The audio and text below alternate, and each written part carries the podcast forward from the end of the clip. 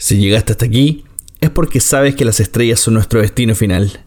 Pero mientras tanto, disfrutas colonizando mundos de cartón, administrando tecnologías futuristas con dados de varios tipos o explorando con tus amigos los mundos del pacto.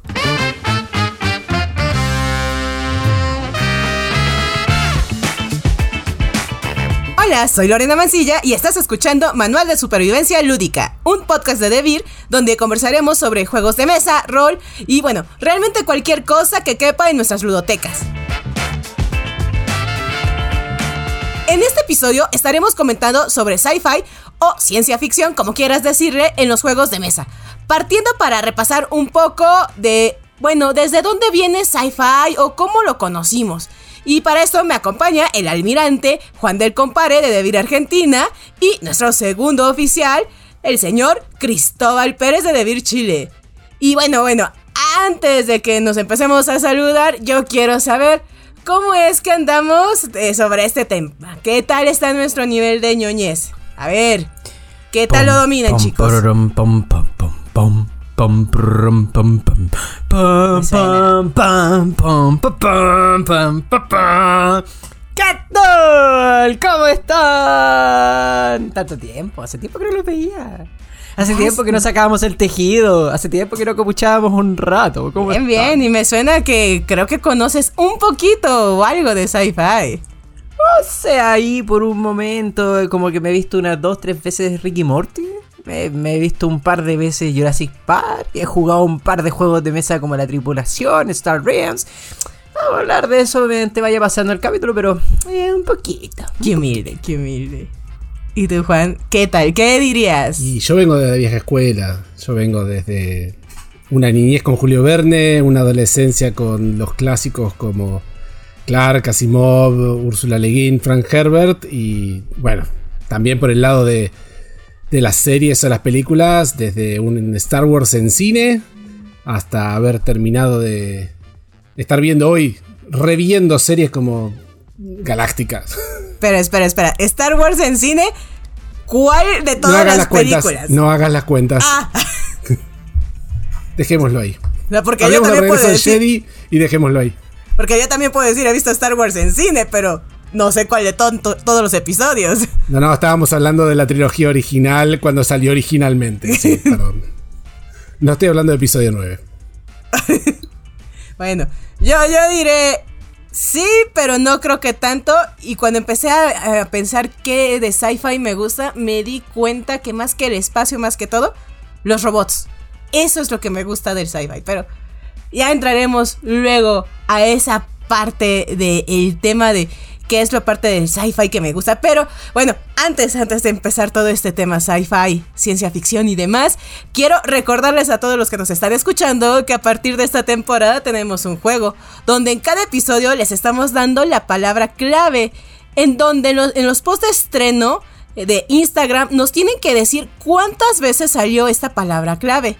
Los primeros tres que acierten en cada post ganan puntos y al final de la temporada definiremos el ganador. Y bueno, vamos al grano. La palabra clave de este episodio es nave. Así, nave sin es al final, en singular, fin. Así que a partir de este momento empiecen a estar atentos de cada vez que digamos la palabra nave, cuenten cuántas veces lo dijimos en este capítulo. Así que iniciemos. ¿Qué es sci-fi o ciencia ficción? Y bueno, antes de que iniciemos, sí hice mi tarea. Y bueno, ya que mencionamos algunos autores como Julio Verne y demás, pues resulta que eso no era ciencia ficción, sino que hasta 1926, gracias a una revista llamada Amazing Stories de Hugo Gernsberg, es cuando se empieza a hablar de un género como ciencia ficción. Pero, Juan, ¿tú qué más nos puedes decir de esto? ¿Tú qué sabes que es? ¿O es un género el sci-fi? Yo creo que eso es la parte que ahora está más en discusión. O sea, al principio del siglo XX era, era todo un género, ¿no? Con lo que es la ficción científica. Relatos que incluían eh, cambios y, adelantos científicos que no estaban disponibles para, para la época. Por eso, Julio Verne, vamos a hablar de un submarino cuando no había submarinos y eso era ciencia ficción. Y hoy no, es una realidad. O se hablaba de. en- qué yo, se me ocurría hoy, Dick Tracy tenía un reloj eh, donde hacía llamadas. eh, el teléfono que tenemos hoy todos, nosotros, gente, hacemos una videollamada como si fuera cualquier cosa.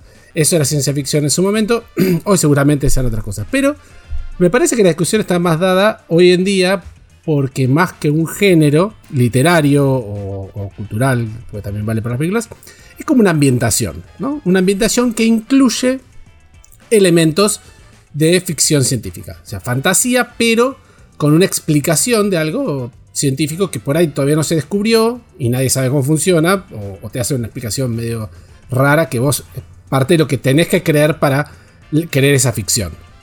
¿no? Entonces dicen, no, bueno, las historias de ciencia ficción en realidad son otra cosa. Una es un drama, otro es eh, una historia sobre política, otra sobre antropología, otra es una de aventuras, otra es de samuráis.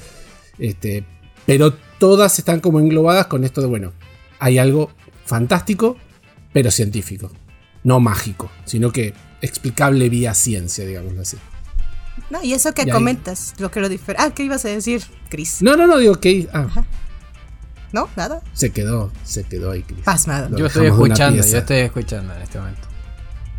No, sí. Soy, Bueno. soy una persona que presta atención. De hecho, yo lo único que iba a decir en su momento era que iba a poner sobre, sobre la mesa el hecho de que se están cumpliendo 16 años desde la última transmisión, o sea, desde la transmisión de Lost y quería preguntar si Lost era considerado sci-fi o no.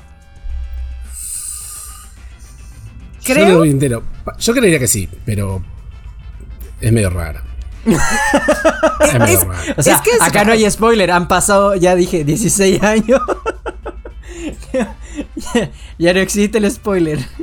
Es raro porque muchos dicen que para que sea sci-fi, eh, no es solo el que tenga que ver algo de tecnología, sino que tiene que estar más implicado en la historia.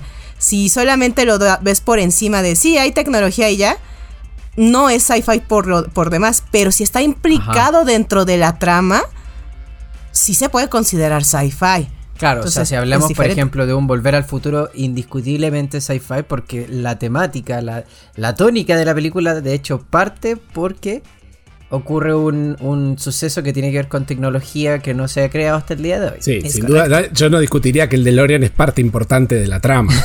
Correcto. Na- nadie, No, no. nadie lo discute. es indiscutible. Y, creo que parte de lo que me gusta mucho de la ciencia ficción, por ejemplo, tomando uno de los grandes autores que es Isaac Asimov, es- son las preguntas filosóficas que vienen a detonar y por lo que, por ejemplo, a mí me gusta mucho lo que viene con la robótica.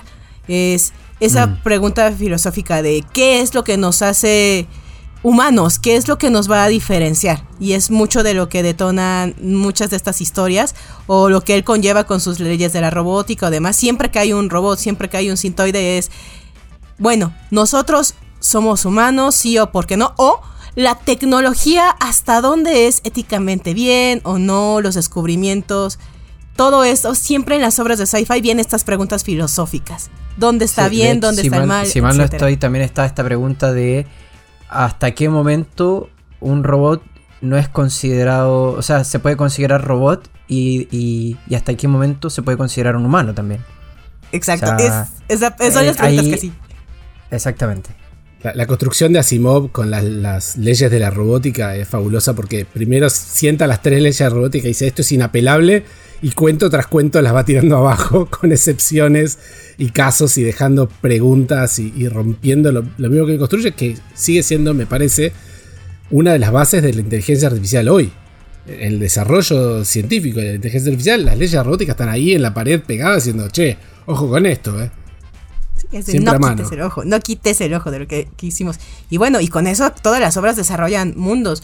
Vamos, otro de los ejemplos, por ejemplo, Star Wars, el mundo que se construyó Claro. políticamente. O sea, creo que es la obra que podemos dar por ende de sci-fi que todo el mundo ubica. Porque ha trascendido generaciones y está en la cultura pop. Entonces es, Exacto. Es un mundo que es cómo se ha desarrollado políticamente, las lenguas, eh, la tecnología, todas las naves espaciales que vemos, pero no solamente eso, su industria armamentista, etcétera. Y es Ahora, como- la, la pregunta es, ¿te gusta más Star Wars o Star Trek? Uh, cómo mete púa el Cristóbal, eh. Estas intervenciones son nada más Yo no puedo decir que no me gusta Star Wars. Mi novio tiene tatuado toda una manga de Star Wars. Me corre de la casa si digo que me guste más Star Trek que Star Wars. Igual No, es una dicotomía falsa, gente. O sea, est- Blanquemos estás eso. condicionada. Sí, no, no puedo decir, me gusta más Star Trek que Star Wars. No. no, no, no puedo decirlo. Pero es falso eso, o sea, no tiene por qué ser un bando u otro. ¿Qué son? ¿Te No, gusta más mamá no, o para papá? nada. ¿Quién querés más? Nah, dale. Es como a la gente que le gusta, le gusta, Listo. eh, le gusta ponerse así como en contra del tipo, eh, ya, pero a ver, ¿te gusta más Patrick Rothfuss? ¿Te gusta más, eh, eh, no sé, J.R.R. Tolkien? ¿Quién? ¿O George Martin? Como Pero- no, te puede gustar To- todo. todos a la final, todos a la final. Ah, pero en mira- todo caso, dejemos a los trekkies que se peleen a ver si es mejor la original, The New Generation, DS9. Eh, Eso es más complicado. o, qué trilo- o qué trilogía de Star Wars es mejor, o por qué. Ah, Ya, olvídate, sí, eh, pero, pero eso es más debatible. O sea, cuál trilogía Todo. es mejor, cuál no. Eh, Yo creo que Rogue One es superior a todas. claro. Punto, ¿eh? O sea, Rogue One tiene, tiene su, su medallita de oro por algo. Pero Estamos de eh, acuerdo. eh, estamos entrando ya en debates muy especializados, pero bueno, ya que entramos a estos debates especializados, vamos ya, ahora sí. ¿Por qué nos gusta el sci-fi?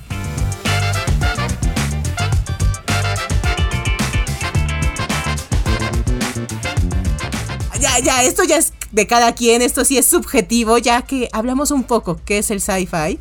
Desde lo personal. Desde lo personal, ya lo aterrizamos. Y ya que tú iniciaste todo esto, Chris, Muy bien. Me lo merezco. ¿por qué te gusta el sci-fi? A ver, me pasa mucho de que yo creo que una de las eh, cosas que más me gustan del sci-fi es el hecho de que muchos de los inventos que antes se hablaban y se veían con ojos como esto es imposible, esto nunca va a pasar, eh, no me cabe mm, cabeza de que esto simplemente se va a quedar en, algo imaginario, hoy en día tampoco se ha hecho realidad.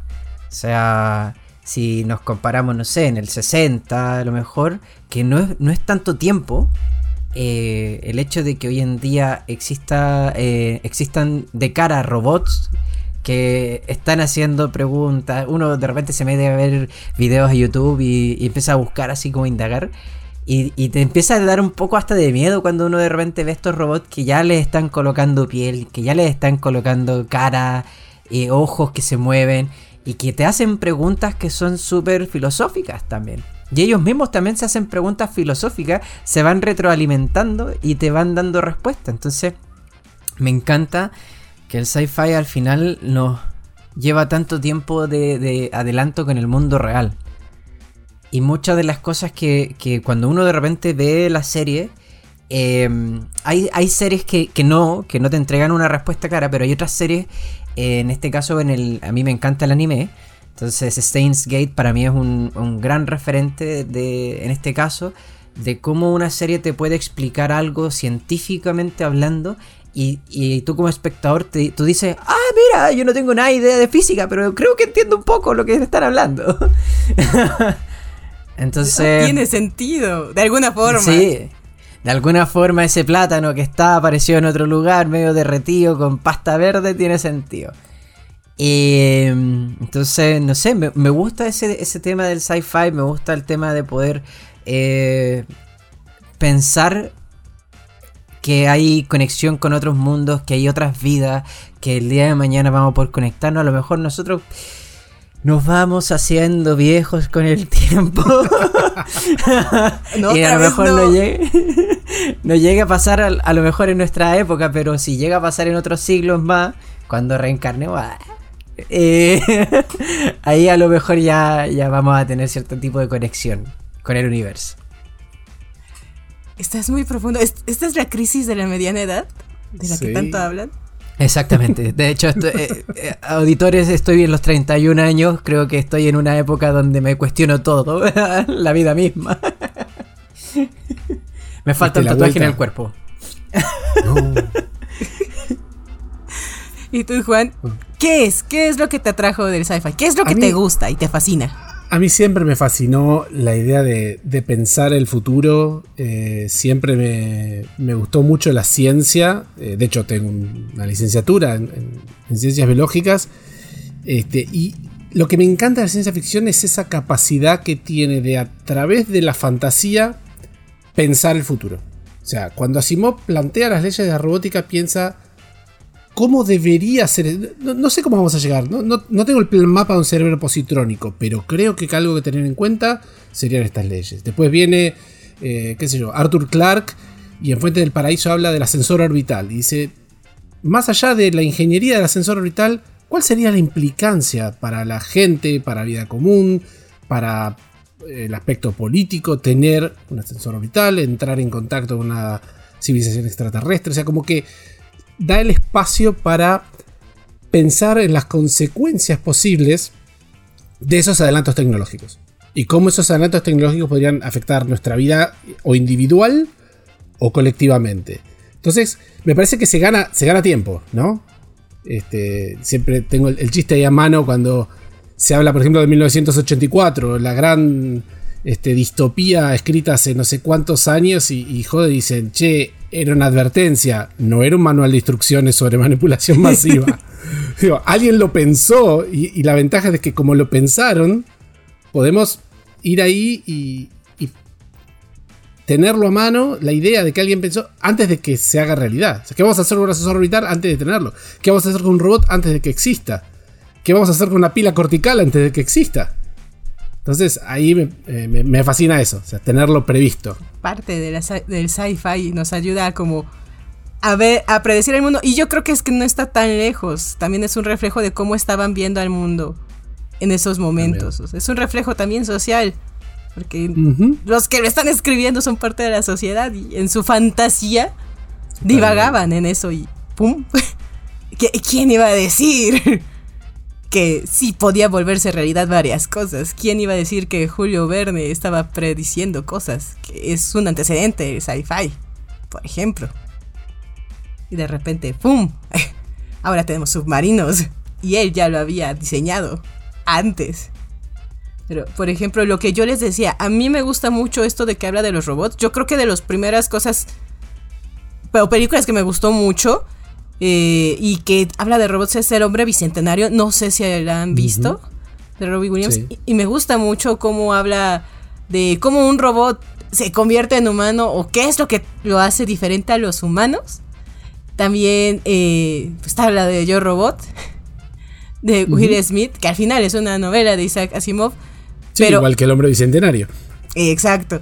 Y bueno, nada más retomando las leyes de la robótica que las hemos mencionado, pero no las pero no las hemos dicho son para los que no la conocen y muy simples. La primera es el robot no va a hacer daño a un ser humano y por ende va a defender a los humanos para que no hagan daño. La tercera, la segunda es un robot debe cumplir las órdenes dadas por los seres humanos, a excepción si conflictúan la primera ley.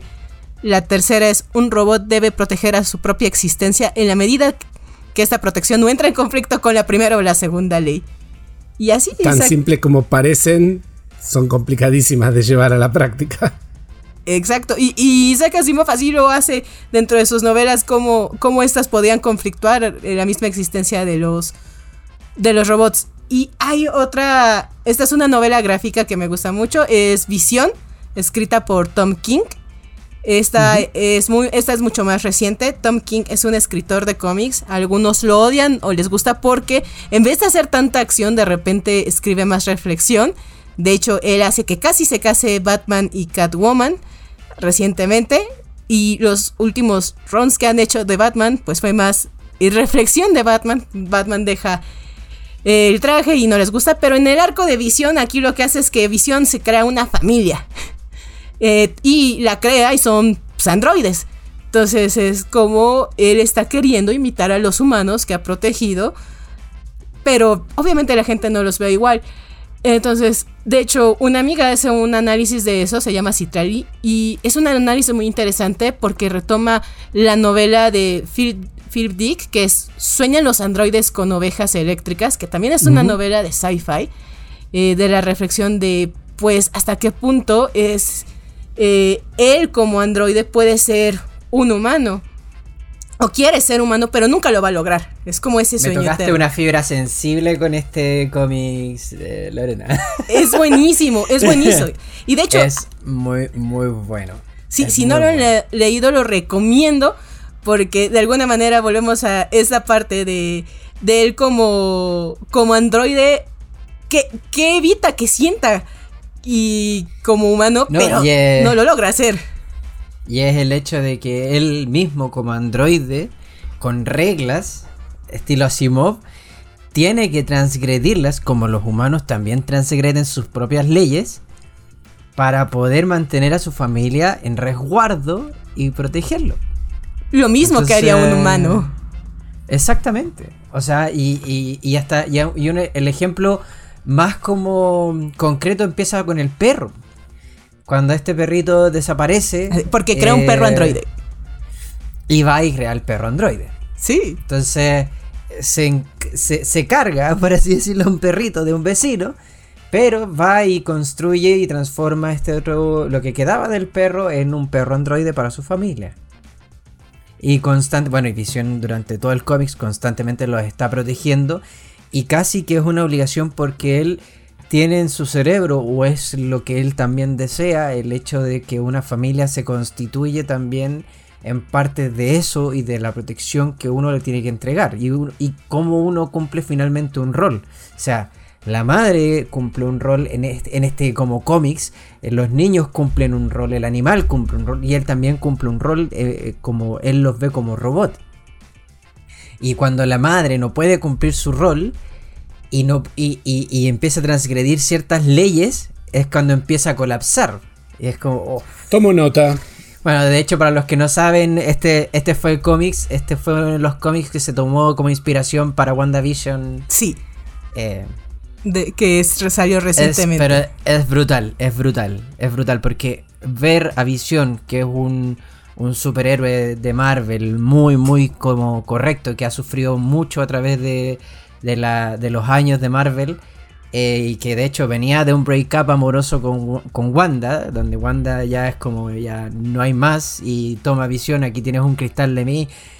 Haz algo con eso que mm, se parezca a los recuerdos que tenías conmigo y ve tú cómo vas a ser feliz. Es como,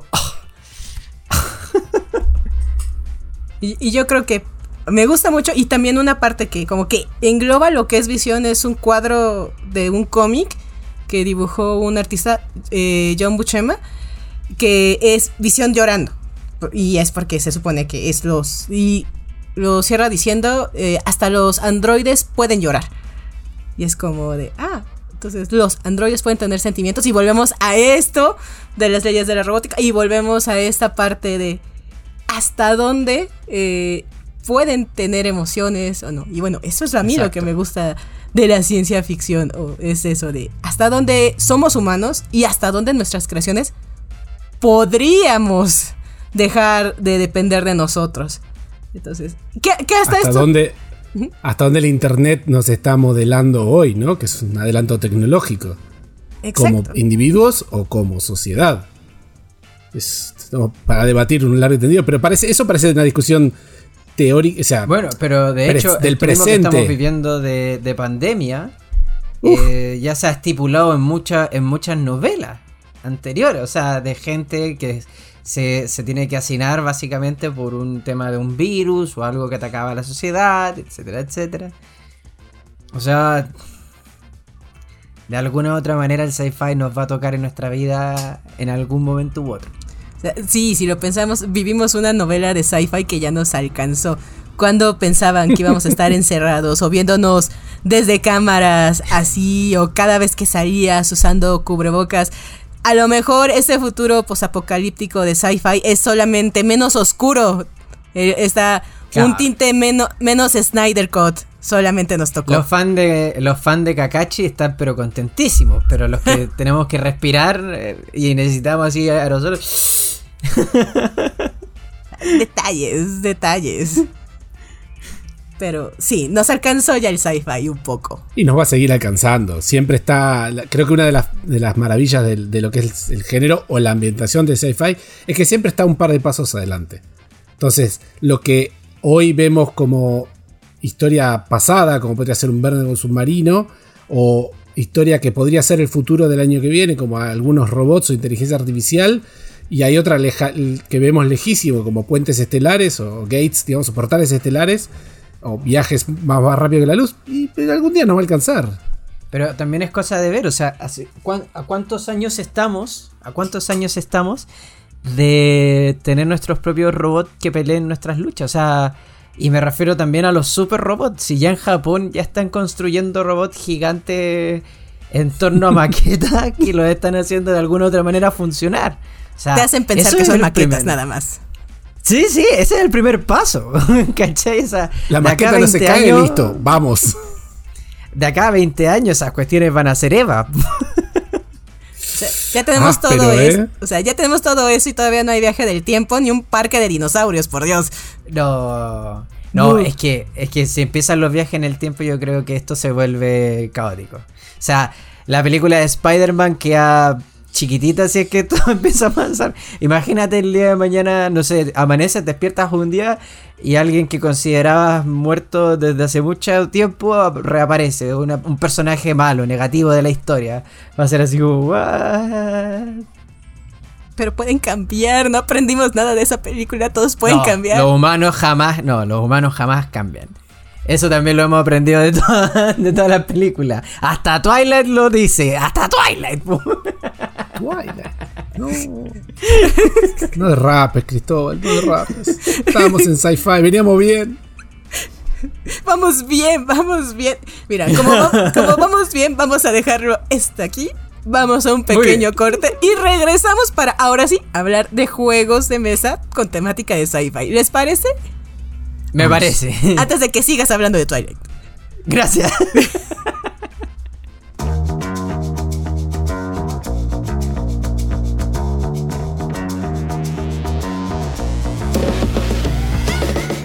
Bitoku llega a mi país. ¿Cuándo podré jugar Luna Capital? ¿Qué fue primero? ¿El huevo o la gallina? Encuentra todas estas respuestas en un nuevo episodio de The Beer News Latam, disponible desde este viernes 28 de enero en nuestro canal de YouTube The Beer Latam. Estaremos repasando las novedades de febrero en cada país de Latinoamérica y respondiendo las preguntas que el público mes a mes nos va dejando. Así que prepara tu ludoteca porque de seguro alguna de estas novedades viene para ti. ¡Te esperamos!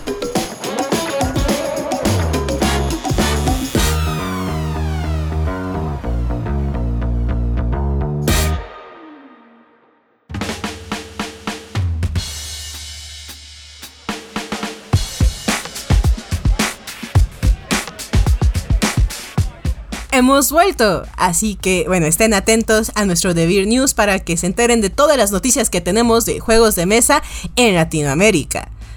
Entonces, ¿qué es lo nuevo que nos van a traer? Chris, Juan, ¿qué, qué spoilers O tenemos? sea, No, en... no, yo no voy a spoilear nada. Para eso que vayan a ver ¿No? el Devil News. ¿Y si van a ver el Devil News? Sí, Juan tiene razón. O sea, vayan a ver el de Beer News que nos están... ¿Qué, qué están escuchando? Vayan a ver nuestras caras, vayan a... va- ve- che. que, que escuchen sus preciosas voces, también vayan a ver sus preciosas caras. Claro, Muy bien. claro.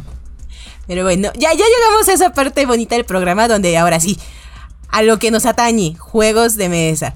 Pero Juegos de mesa. A- aclaración, ya hablamos robótica y demás, pero ahora vamos un poco más lejos al espacio, porque al parecer escogimos juegos de mesa espaciales sin darnos cuenta.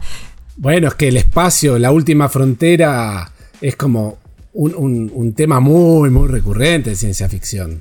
Es la, la ambientación por excelencia de la ciencia ficción. Así que, ¿cómo no vamos a tener un montón de juegos de mesa ambientados en el espacio? ¿Quién quiere iniciar? ¿Quién quiere decir yo, mi primera, mi primera elección? Bueno, parto yo. En, en este caso me, gusta, me gustaría hablar de un juego al que le tengo mucho cariño, que es Star Realms. Es un juego eh, ambientado obviamente a guerras galácticas en el espacio, donde eh, vamos a ir construyendo un deck building game, donde vamos a ir construyendo mazos. eh, que vamos a tener que vamos a tener ciertas cartas que vamos con las cuales vamos a partir eh, y vamos a ir comprando cartas que van a estar en un pool que va- es como una tienda por así decirlo eh, en este caso, en Star Realms, nosotros lo que tenemos que hacer es, como les decía, eh, ir comprando estas naves para luego ir atacando a nuestro oponente hasta reducir sus puntos de vida a cero. Eh, este juego en realidad a mí me gusta mucho porque le tengo un cariño enorme en el sentido de que fue uno de los primeros juegos que aprendí cuando llegué a Devir. Y, em, y para mí era como, yo de, hecho ya esta historia la he contado varias veces que yo llegaba y era como, eh, hola Giancarlo, ¿cómo estás? Y Giancarlo era como, su partidita de Star Realms. Y era como, su partidita de Star Realms. Este, entonces, uno, durante unos 10 minutos antes de empezar a trabajar, jugábamos normalmente una partida de Star Realms y ya después comenzábamos con nuestras labores. Esto es un juego para dos jugadores, pero si uno tiene más mazos puede ir expandiendo la cantidad de jugadores, es decir, si tú tienes dos mazos puedes jugar de cuatro jugadores, si tú tienes tres mazos puedes jugar de seis jugadores. Y para jugar de seis jugadores hay una modalidad especial que se llama Hydra, donde eh, se escoge de los tres jugadores que que están en contra, se escoge cuál es el teniente y cuáles son los almirantes, y así también con el otra parte. Y eh, primero las los dos que van a ser así como los almirantes, eh, tienen que ser destruidos antes de que el teniente sea, eh, sea eliminado. El primero en eliminar al teniente gana el juego, que es la cabeza principal, por así decirlo. Este es un juego de Robert Dwighter, Duarte y Darwin Castle. Y el artista es Vito Gesualdi. Eh, y bueno, quien, quien publicó eh, las primeras ediciones de Star Realms en inglés fue Wise Wizard Games. Nunca había oído hablar de modo Hydra. O sea, sí había visto los torneos así de dos personas. Nada más así. Porque eso, por excelencia, es un juego así para dos personas. Tienes a tu pareja, tu persona especial para jugar, a tu amigo. Perfecto. Pero así para jugarlo con varias. Es que yo creo que esa es una. Creo que es una muy buena modalidad. Y de hecho, yo después la vi en el tiempo implementada en otros juegos de mesa. Que antes, antes no, digo que Star Realms haya sido el pionero en esto. Sino que no, es una, es perdón, pero es un formato de Magic original. Y Darwin Castle y compañía eran jugadores profesionales de Magic. Ah. Exactamente. Pero a lo que voy es que, por lo menos en juegos de mesa, ocurría un poco de que después, por ejemplo, vimos en Gretchins algo similar donde si tú tenías dos Gretchins, más personas podían participar. Y hoy en día lo podemos ver también en Coyote, que si alguien tiene otro Coyote, pueden jugar eh, más de 6 jugadores eh, eh, en este juego de mesa. Lo cual los vuelve obviamente mucho más caóticos, pero hace que la gente no se quede fuera. Y eso a mí me gusta mucho. Como bien dice Juan, y, vuelvo a insistir, no digo que los de sean pioneros, pero me gusta mucho que después de yo haber aprendido este juego, que fue uno de los primeros que aprendí antes de, cuando entré a Devir, empecé a ver que se replicaba esta acción en diferentes juegos. Yo creo que vale, vale destacar dentro de, ya que hay gente que viene y escucha novedades acá también, dentro de poco debería salir la expansión Frontiers, que creo que es una caja para cuatro jugadores, ¿no? Algo así. Es una caja eh, que viene a complementar eh, las cartas de Star Realms. También eh, creo que, si mal no estoy, una expansión jugable también. Sí, sí, hay varias expansiones además. Sí, también está, la de. Exactamente.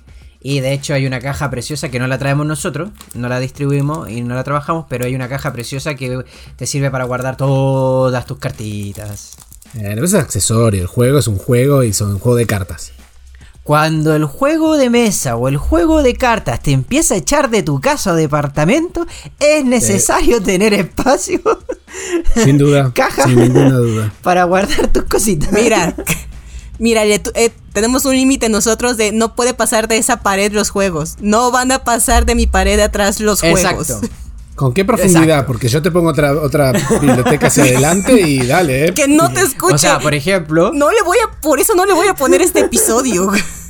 Por, esos consejos no le voy a poner este episodio. Por, lo mismo es que la, la, Monster Box de King of Tokyo está inútil. Yo la dejo ah. ahí. Porque reduce un mucho, mucho espacio de lo que de donde tú puedes tener un montón de, de expansiones.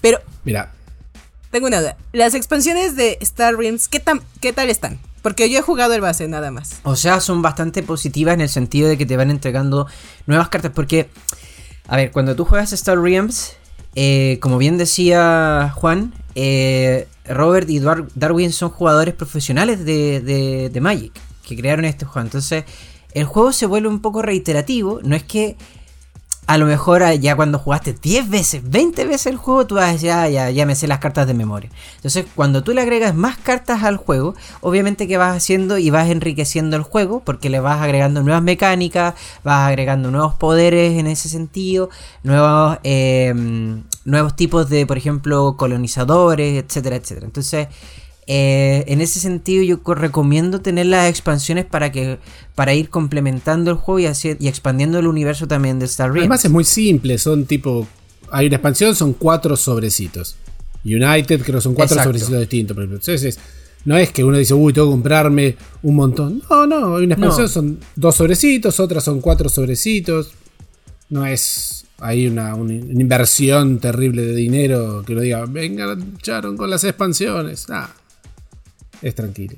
Una, cosa que me gusta mucho de Star Realm es eh, cuando empezás, por lo menos, es lo portátil, ¿no? O sea, con un mazo de Star Realms juegan dos personas y bárbaro. Hasta ahí está buenísimo, lo llevas el bolsillo. Eh, y, de hecho, yo lo que recomiendo normalmente eh, es que, tal cual, si tú jugaste en Magic, si te gustan los juegos de cartas y quieres de alguna u otra manera entrar en el mundo de los juegos de mesa, pero no sabes con cuál partir, creo que Star Realms es una muy buena manera eh, para, para, partir de los, con los juegos de mesa. O si quieres pasar un poco a los. O sea, si quieres probar una mecánica diferente, ya estás acostumbrado, ya has jugado Catán, has jugado Carcassonne, pero quieres una mecánica totalmente diferente, los deck building games son una excelente forma de empezar a jugar con una mecánica totalmente nueva. En algunos casos siempre hemos recomendado Dominion, pero en este caso específico yo recomendaría Star Realms por lo que dice Juan, que es muy portátil, es decir, tú tomas el mazo, te lo llevas en la mochila y tienes horas de entretención, no es algo que va a estar 10 minutos simplemente, sino que son muchas partidas que tú puedes jugar entreteniéndote y, y vas a aprender inmediatamente lo que es un deck building game. Bueno, pero eso es cuando vos necesitas un juego chiquito. Si vos tenés una ludoteca grande, un espacio grande y las cajas grandes no te dan miedo, yo quiero meter un Starfares de Catán, ¿no? Un viajero de viajeros de las estrellas. Que es una señora caja. Te, te, pasaste de algo compacto, chiquitito, a algo gigantesco. creo que. Pasamos extremos, algo que llevas en tu mochila, algo no, no, no, no, viajeros. Algo que no te cabe en la mochila. No entra en la mochila, para nada, para nada. Pero a mí me gusta mucho como, como juego, no, voy a decir introductorio, pero sí creo que es un buen juego para dar ese paso con nuestros amigos que les gusta ¿no? la, temática de ciencia ficción, la ambientación, porque uno dice, siempre hablamos de que Catán o Carcassonne son un excelentes juegos introductorios, ¿no? pero los dos tienen una ambientación así de civilización, medieval, conquista de territorios. Hay gente que no le llama a esa ambientación y dice, no, la verdad me gusta más este, la ciencia ficción, las naves espaciales, el espacio, la conquista sí, pero espacial. Y para mí ahí es donde entra Catán Viajeros de las Estrellas, que si bien es un juego más complejo que Catán, ¿no? seamos sinceros, es una versión que incorpora muchas mejoras sobre el Catán base, que incorpora varias de las mecánicas que, que se mostraron en, Navegantes o en Ciudades y Caballeros, ¿no? Las expansiones de Catán. Pero le, pegan la temática espacial, ¿no? Acá Klaus Teuber, que sigue siendo el, autor, el mismo autor de Catán, le pega la temática espacial y para mí queda bastante bien. Uno pensaría, ah, bueno, que vamos a colonizar un planeta en lugar de colonizar una isla. No. Acá partimos de, un, mapa, tenemos un mapa enorme, partimos de un, lado del mapa, de las colonias catanas, pero lo que tenemos que hacer es explorar el universo. O sea, tenemos que crear naves colonia que van a moverse a lo largo del, tablero para investigar nuevos sistemas estelares que tienen nuevos planetas. Cada planeta va a producir un recurso. Este, pero no sabemos qué hay. Entonces tenemos que llegar ahí para poder dar vuelta las fichas del planeta. Que si bien podemos saber qué recurso va a producir el planeta, no sabemos qué número va a, a dar. Entonces acá hay unas cuantas vueltas de tuerca sobre las mecánicas de Catán. Pero invita, es un juego que invita a la exploración, este, que tiene, el azar, tiene, tiene gusto a Catán. O sea, si lograron convencer a este amigo de que, que le gustó Catán, pero la verdad que la temática no lo, cierra, si se animan a dar el paso a un juego un poco más complejo, creo que, que paga mucho. Porque aparecen alienígenas, con los cuales tenemos que establecer vínculos comerciales, obtenemos beneficios tipo puerto, pero no mejores en realidad, me parece algunos que, que puertos. Tenemos una nave colonia, una nave nodriza, que es la que resume, por decirlo así, los adelantos tecnológicos de nuestro jugador, ¿no? de nuestra, nuestra facción. Y vamos comprándole mejoras, se le compramos propulsores y todas nuestras naves se mueven más rápido. Compramos tecnología de, de armamento y entonces todas nuestras naves pueden enfrentar mejor a los piratas espaciales. Le aumentamos el cargo y entonces tiene mayor capacidad de comercio y de, negociación con, con las razas alienígenas que vamos encontrando, incluso con otros jugadores. Entonces, para mí va, va muy bien. Gusto con sabor a Catán, pero gusto con ciencia ficción. Este, en un juego que puede ser largo, ¿no? Un par de horitas se va, se va a llevar. Pero para mí es- vale la pena. Vale la pena. Y alguien me dijo que ya va a llegar la expansión en español también. La ampliación para 5 y 6 jugadores. Porque el Catán eh, Viajero de las Estrellas, al igual que el Catán base, es para 3 o 4 Espera, jugadores. ¿es en serio? Te- ¿Mm? Espera, ¿en serio va a tener ampliación? Va a tener ampliación. Esta es la versión nueva. Salió Sí, el año sí. pasado en español por primera vez. Yo tengo una versión vieja, vieja, vieja, estoy hablando de hace más de 20 años, la primera versión que salió con la ampliación de 5.6. La nueva versión, con nuevo arte, la verdad que es mucho más lindo que la anterior, ya tiene una ampliación, no sé si en alemán. Yo creería que va a salir en español en algún momento, ¿no? Iberia, si nos ahí. escuchas, por favor. Danos una señal. Danos una señal. O sea, yo estaba esperando la expansión 5 o 6 jugadores del Game of Thrones y nunca llegó, pero esto me da esperanza. Yo, yo, yo la ¿De qué tengo, yo la tengo siguiendo en Amazon, esperando que baje el precio. en inglés ya perdí la esperanza. Yo pues, la seguiré en inglés cuando baje el precio. Ya está. Pero bueno, Baja, o sea, quiero decir dólares, bajen por favor. Sí, baja, baja el precio. Sé que bajarán. Yo ya no tengo esperanzas de que salga en español. Ya ni tenemos Catán Juego de Tronos. No, hace tiempo, pero sí. A, a mí me pasa una cosa muy chistosa. Yo siempre digo, tranquilo, porque cuando tenemos conversaciones con comercial y toda esta cosa, nos dicen, no, pero es que este producto que es exclusivo, que se va a acabar y no sé qué y no va a volver, deberíamos hacer. Calma, calma. Normalmente con este tipo de producto pasa que mientras menos hay en el comercio, la gente más los quiere. y cuando ya se había agotado Catan Game ¡pum! Explotó acá en Chile la gente preguntando, ¡Oye, es que dónde quedan! ¿Dónde hay? ¿Por qué no hay? ¿Por qué no traen más? Y era como, chiquillos, les estoy avisando como por seis meses seguidos que esto era una edición que no iba a volver, ya no va a volver. Ya y no más. todo el mundo lo quiere. Y a nosotros pasó con Star Farts. Llegó, duró una semana. No, no, ten- no tengo, creo que pocos en la oficina alcanzaron. Se acabó, voló. La- a lo mejor esa nave 3D que tiene, porque está bien bonita, Sí. es lo que hace que todo el mundo. Igual medio quiera. retro, ¿no? Es, es como un cohete retro de Flash Sí, Gordon. eh, Es- es una nave bien retro, pero se ve bien bonita. ¿Cuántos catanes Sí, tienen sí, una sí. nave 3D? ¿Cuántos? Solo ese. Y la edición vieja. Cuatro, O sea- no una, cuatro y por eso es la caja grande. Exacto. ¿Dónde vas a meter todas tus naves nodrizas y ese mega tablero que tiene? Me siento bien al saber que no soy el único que tiene juegos de mesa en su carrito de Amazon sin tocar, que están ahí a la espera de una oferta. No, no, cre- creo que es una práctica común de. Ahí está, esperando, esperando que baje el precio. Ya tiene el precio más bajo, comprar. Comprar, listo. Pero bueno, ¿Vos, Lore? ah, sí, yo tengo uno. Se llama Space Cat Odyssey. Este juego yo lo recomiendo. Es, ¿Te gusta Catán? ¿Te gusta Carcassonne? Juega este. Es un juego de 2 a 4 jugadores. Eh, lo jugarán como en 90 minutos. A un poquito más, dependiendo. Dependiendo cuánto tarde la otra persona en analizar sus jugadas. Eso. Uh, eh, análisis para. esos análisis parálisis yo no los garantizo. Pero bueno, yo eso lo recomiendo mucho. Yo aseguro que este tiene los meeples, las figuritas más bonitas. Para mí son las más bonitas que he visto y tal vez por eso lo compré. Pero fuera de eso, me encanta. ¿De qué va? En este juego nosotros vamos a ser investigadores que ahora vamos a buscar seis exoplanetas y vamos a intentar llegar a ellos por medio de puertas espaciales. Por eso es Space Gate Odyssey. Estas puertas solamente se pueden construir en el espacio y las confederaciones nos van nos iniciaron a construir una estación espacial en la órbita que se llama Odyssey. Estas están equipadas con puertas espaciales y los líderes de estas confederaciones están moviendo los hilos de esta estación de mando para enviar algunos colonos a estos exoplanetas para poderlos conquistar. El que tenga pues más colonos, obviamente se va a llevar el liderazgo de este planeta y con ellos pues puntos.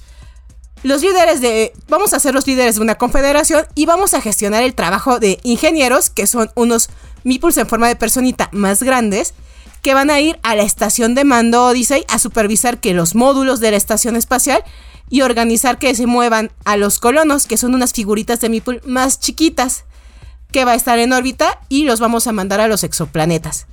Después vamos a ir a cinco exoplanetas que vamos a sacar realmente al azar y cada uno va a puntuar diferente y van a ir a ser colonizados. Y vamos a ir a las estaciones espaciales que serán teletransportadas, que de ahí vamos a teletransportar a los colonos a los exoplanetas centrales. Tendremos un exoplaneta en el centro que se llama Hawking. De hecho, todos estos exoplanetas que les menciono eh, tienen nombre de científicos. Este en específico. Lindo guiño, lindo guiño. Eso está muy bonito. Y en este exoplaneta Hawking, es el único que siempre va a estar siendo jugado, es en donde vamos a contar los puntos de victoria y el rango gubernamental. Los otros cinco siempre se van a cambiar, se sacan al azar. Y cada jugador va a elegir su color, con eso sus fichas de color. Y bueno, cada uno vamos a tener un ingeniero, ingeniero en jefes. También vamos a poderles poner unos trajecitos que nos van a ayudar a puntuarlos un poquito diferente. Y bueno, vamos a tener, vamos a poderlos llevar a nuestros, ¿cómo se llaman? Vamos a tener nuestros módulos en específico para poderlos llevar a los exoplanetas. Y así se va a hacer a lo largo del juego. Por eso es la combinación entre lo que sería eh, movimiento, de trabaja movimiento de trabajadores. Entonces, este es un juego de mucha estrategia.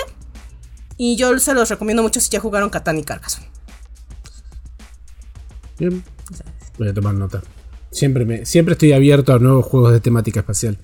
Así que voy a tomar nota. Sí, cada planeta puntúa diferente. Por ejemplo, hay uno que si son como unos meteoritos y tú vas a ir llevando a diferentes colonos. El que tenga más colonos ahí eh, se lo lleva. O uno que dependiendo por cómo estén agrupados se va a llevar el planeta. Entonces cada uno van a ser azar, cada turno va a ser diferente. Y también vas a ir construyendo tu base espacial obteniendo diferentes portales. Dependiendo cómo se muevan en el Odyssey, hay que hacer movimiento de trabajadores también en el Odyssey, es como vas a obtener diferentes movimientos para obtener cosas. Ya sea para detener nuevos portales o para mandar a los colonos. Entonces es como, debes de pensar como diferentes acciones. Me muevo al Odyssey, cómo muevo para obtener cosas en mi estación espacial o mandar a los exoplanetas. Entonces, estás en tres lugares a la vez. Son ahí. No estoy en solo un lugar, no hay como un tablero total, sino estoy en tres lugares Ahí diferentes. está toda la estrategia, toda la estrategia distribuida. Exacto, entonces es lo que lo vuelve muy entretenido. A mí en ese sentido el, el Space Gate Odyssey no lo he jugado aún, pero siempre lo he visto, me ha llamado mucho la atención. De hecho, el que he tenido ahí como mm, muy, muy pendiente es el, la tripulación. La tripulación lo he querido jugar, lo he tenido pendiente. He visto muchos reviews, he visto mucho cómo se juega, pero nunca lo he podido sacar a la mesa. No, Aún ¿en mi serio? grupo pareciera ser que no está, no está medio preparado para esto. Pero tengo mi jueguito ahí guardadito, listo para ver mesa. El que sí he jugado y me encanta es Luna Capital. Mm, ya hemos hablado varias veces de él, lo voy a tocar súper por encima en ese sentido, pero básicamente me encanta Luna Capital porque es un juego que te entrega una partida constantemente diferente a la anterior, donde tienes muchas piezas, donde los componentes son hermosos, y en ese sentido para mí por lo menos un muy buen juego que también te agrega este lado sci-fi del cual nosotros estamos hablando, donde vamos con diferentes tipos de negocios a instaurarlos en, la luna. Pues espero, que, espero que llegue pronto a Argentina. Siempre estamos medio lento con las novedades, pero me parece que de acá a poco va a llegar. Así que paciencia, argentinos. ¿no? Y es un Y en, y en el otro sentido, y ahí tocando un poco el tema también del rol, eh, creo que es importante también hablar de que uno de los juegos que nos está llegando es Altered Carbon, eh, un juego de rol donde eh, que está ambientado de hecho en la serie de Netflix, no en los libros, así que si ya viste la serie de Netflix, eh, te va a ayudar un montón. La primera temporada, por favor, no necesitan ver las demás. Es linda, Eh. es linda la segunda. Eh, después de ver la serie, pueden jugar, el, pueden jugar este juego de rol. ¿Por qué? Porque te entrega em, una noción de qué cosas puedes llegar a hacer en el juego de rol. Por ejemplo, el tema de que eh, los cuerpos de las personas ya no son cuerpos como tal, sino que se les llaman fundas. Y si tu cuerpo es destruido o tu funda en este caso es destruida, no significa que tú mueres, sino que tu pila, que es un, por así decirlo, como una, mm, es un triángulo que se conecta en tu mm, columna vertebral, almacena todos tus recuerdos, todas tus memorias, y esa pila puede ser después traspasada a otro cuerpo, o en este caso a otra funda. Entonces, en ese sentido, lo que uno puede hacer con su personaje es muy amplio. ¿Por qué? Porque tú puedes ser un perro, tú puedes ser un gato, puedes ser lo que tú seas, lo que tú quieras ser, puedes ser un mafioso, puedes ser un ladrón, eh, puedes ser eh, alguien de mm, con mucho dinero, eh, que en vez de, por ejemplo, estar cambiándose de funda constantemente, simplemente se crea clones y sus fundas son la misma. Entonces nunca pasa la edad en el cuerpo y no vas a tener cambio y ni desperfecto. Porque normalmente, claro, en el juego de rol pasa que es muy, muy, muy. Trata de replicar muy bien eh, la serie en el juego de rol. Entonces hay veces en las que el gobierno, por ejemplo, te puede pasar una funda de repuesto, pero esa funda obviamente no va a ser la mejor, puede ser defectuosa, puede ser por ejemplo que tu funda eh, no sirva para pelear, puede ser que tu funda tenga cáncer, puede ser que tu funda tenga etcétera, etcétera. Entonces eh, te pueden salir con desperfecto. Mi recomendación en este caso es que eh, si es el primer juego de rol que ustedes quieren jugar, no lo jueguen Básicamente porque Altered Carbon es un juego mucho más difícil de, para las personas más novatas. O si lo van a jugar eh, por la temática, quédense con la temática y hagan y reduzcan la cantidad de reglas que tiene a las más sencillas de tiempo y no vamos a hacer cuentas de años. Cuando me meto en todo lo que es juegos de juegos modernos, dejémoslo ahí en modernos, este, arranqué justamente con, con los juegos de rol.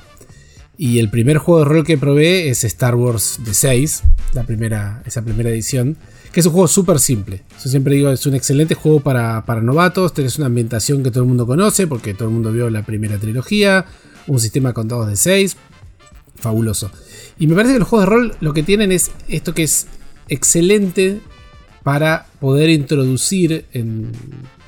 O sea, vamos de vuelta a la gente que le gusta la temática de ciencia ficción o la ambientación de ciencia ficción, invitarla a jugar un juego de rol en ciencia ficción puede ser el gancho que estaban necesitando. O sea, un fanático de Star Wars le tenés que ofrecer el juego de rol de Star Wars. O cualquier, cualquier fanático o cualquier persona que le encante lo que es la temática alienígena o, espacial, creo que Starfinder es un excelente punto de, de ingreso. Y ahí es donde por ahí vemos mucho esto que algunos dicen, bueno, es como Pathfinder, son las mismas reglas o bastante parecidas, en el espacio. Y sí, es eso. Tan simple como eso. O sea, tenés un juego de aventuras, un juego donde vos tenés héroes este, de distintas razas alienígenas, además de humanos puede haber androides, lagartos gigantes, telépatas, este, y de distintas profesiones. Puede ser desde un mediático, un mercenario, un piloto, todas esas cosas que te encontrarías y armar una tripulación para subirte a una nave y explorar la vastedad a través de la deriva, pasar a otros mundos y bueno, vivir aventuras en, en el espacio. Este. Para mí, es, o sea, yo estoy dirigiendo eso y la verdad que me encanta, me encanta cómo está, cómo está hecho. ¿Y no es el mundo de Pathfinder en el futuro? Ahí tengo la duda. Hay, hay alguna relación, o sea, hay algunos dioses, hay dioses nuevos, el mundo de Golarion, en realidad lo único que tenés es como la estación espacial Absalom, que es chiquita, es una, ciudad en la órbita de Absalom. Hay otros mundos de donde vienen los elfos, por ejemplo, o los muertos vivientes.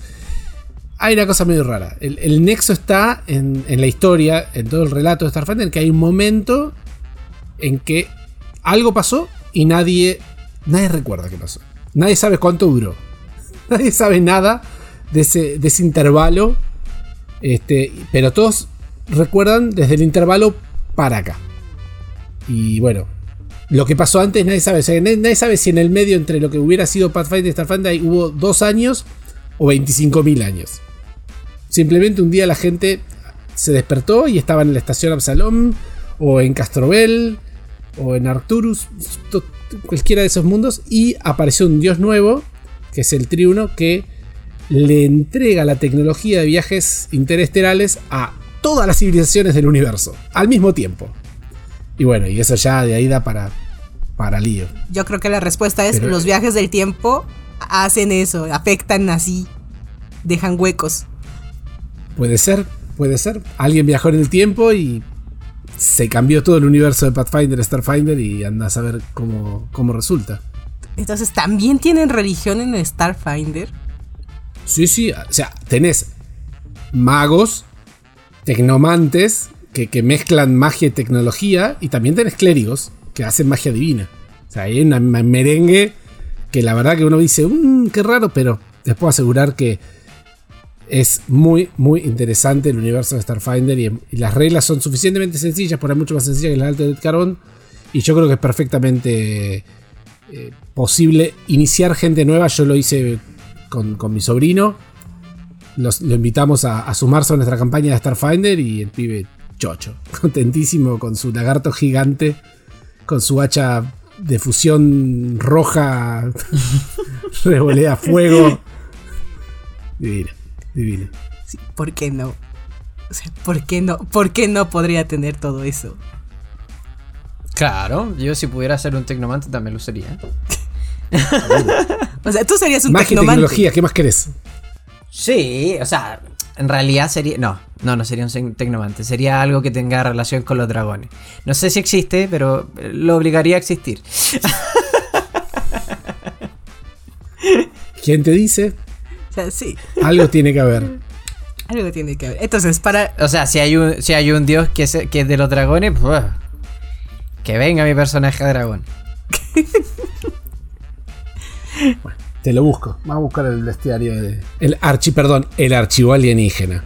Ah, ah, es archivo No, es el alienígena aparte, no es Sí, bestiario. sí, sí. El, Ajá. el bestiario, con comillas, en realidad se llama archivo alienígena porque lo que tiene es un montón de razas alienígenas.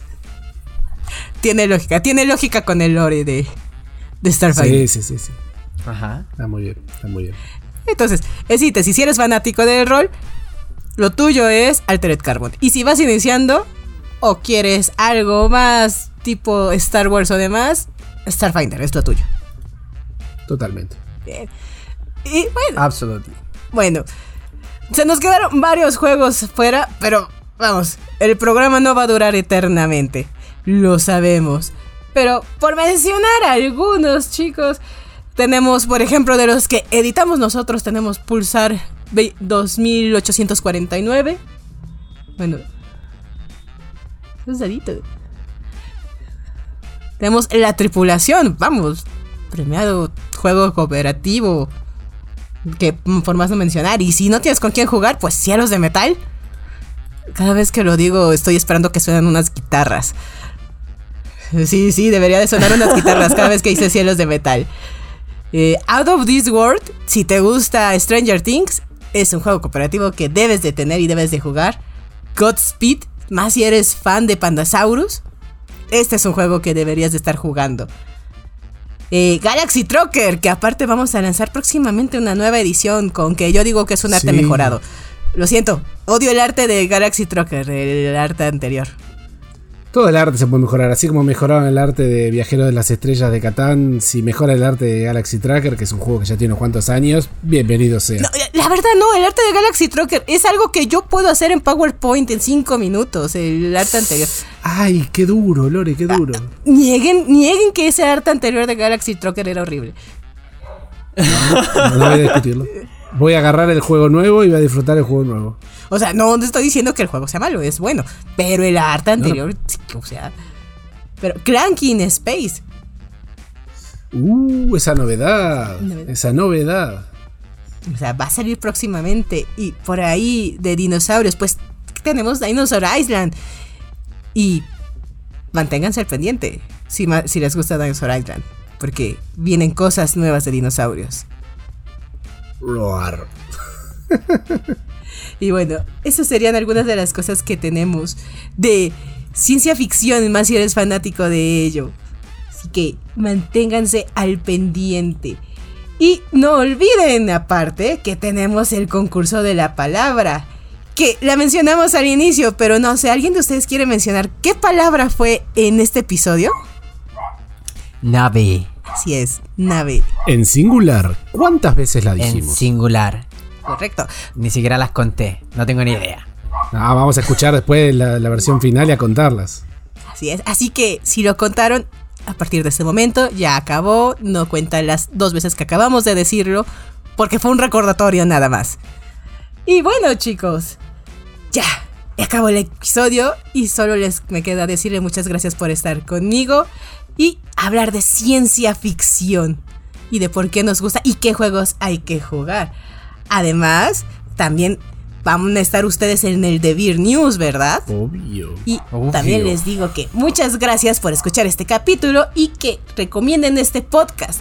Además les recuerdo que pueden escucharnos en Spotify, Apple Podcast, Google Podcast y Spreaker. También pueden conocer más de nuestros juegos de mesa y nuestro catálogo disponible en sus países. Visítenos en www.devir.com o en las redes sociales de Devir Américas, Argentina, Chile, Colombia y México. Y por supuesto, no olviden lo que ya les acabo de decir, el juego de las palabras para llevarse premios. Recuerden, ya dijimos la palabra, no la voy a volver a repetir.